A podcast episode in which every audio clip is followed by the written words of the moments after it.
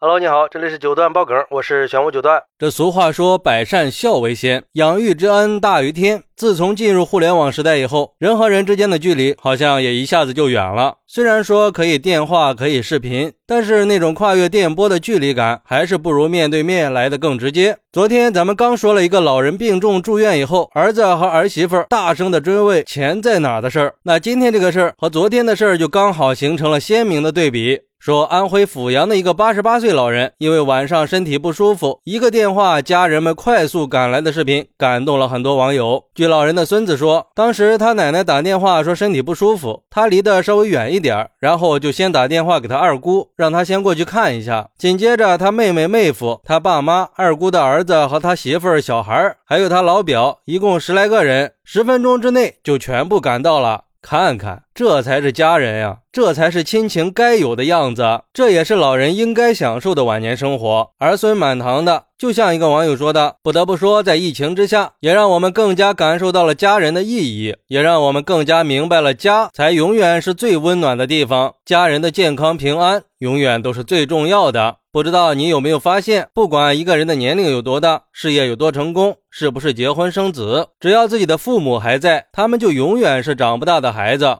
他们就还可以感受到来自父母最无私又不求回报的爱。还有网友说，我想应该都知道，这个冬天很多老人头一天都还好好的，第二天就突然走了。今年的年还没有过。我奶奶就没有挺过来，村里人都说我奶奶没有受罪，难受的急，去世的也快。可是只有我明白我爸有多难受，因为我爸爸从小就跟着我奶奶生活在一起，哪怕现在娶妻生子了，也一直把我奶奶带在身边。但是在我奶奶最难受的时候，也是无能为力，送到医院，脑子已经大面积出血了，已经无力回天了。也有网友说，这才是应该有的家风呀！看到这一幕，觉得很感动，说明一个家庭的家风对孩子的影响有多大。老人家年轻的时候一定是以身作则的，自己肯定是做好了榜样的，现在才有这么好的福气。我外婆也是，我外婆有七个孩子，外婆不舒服的时候，子孙后代们十几号人也会轮流过来照顾。要是逢年过节，外婆家就更热闹了。其实说起这个呀，我又想起这两天的另一个热搜，说吉林的一个八十三岁老人生病住院以后，一家老小二十三口人在医院里争相伺候啊。据说老人的孩子比较多。而且家里的长辈们也做好了榜样作用，家训也是以孝顺为主，所以老人家生病了，他们都会争着来照顾，想尽一份孝心。据老人的一个孙子说，他们一家人的分工比较明确，有搞后勤的，有专门送饭的，有负责和医生对接的，有负责跑腿的，年轻的就负责晚上的陪护。你说，同样都是生病的老人，一边是身边儿孙满堂，争着抢着去照顾，另一边老人生病是儿女急着问出钱的下落。甚至前几天还有一个已经办完葬礼了，才发现是人搞错了，老人还活着。这说明什么呀？说明儿女最后都没有看过老人一眼呀，要不然也不会闹出这么个笑话呀。最近因为病毒大面积的感染，经常可以看到老人去世的消息，所以希望我们都要好好的珍惜现在能和父母在一起的时光，一定要善待自己的父母，因为只要有他们在，你的奋斗和努力才会更有价值、更有意义。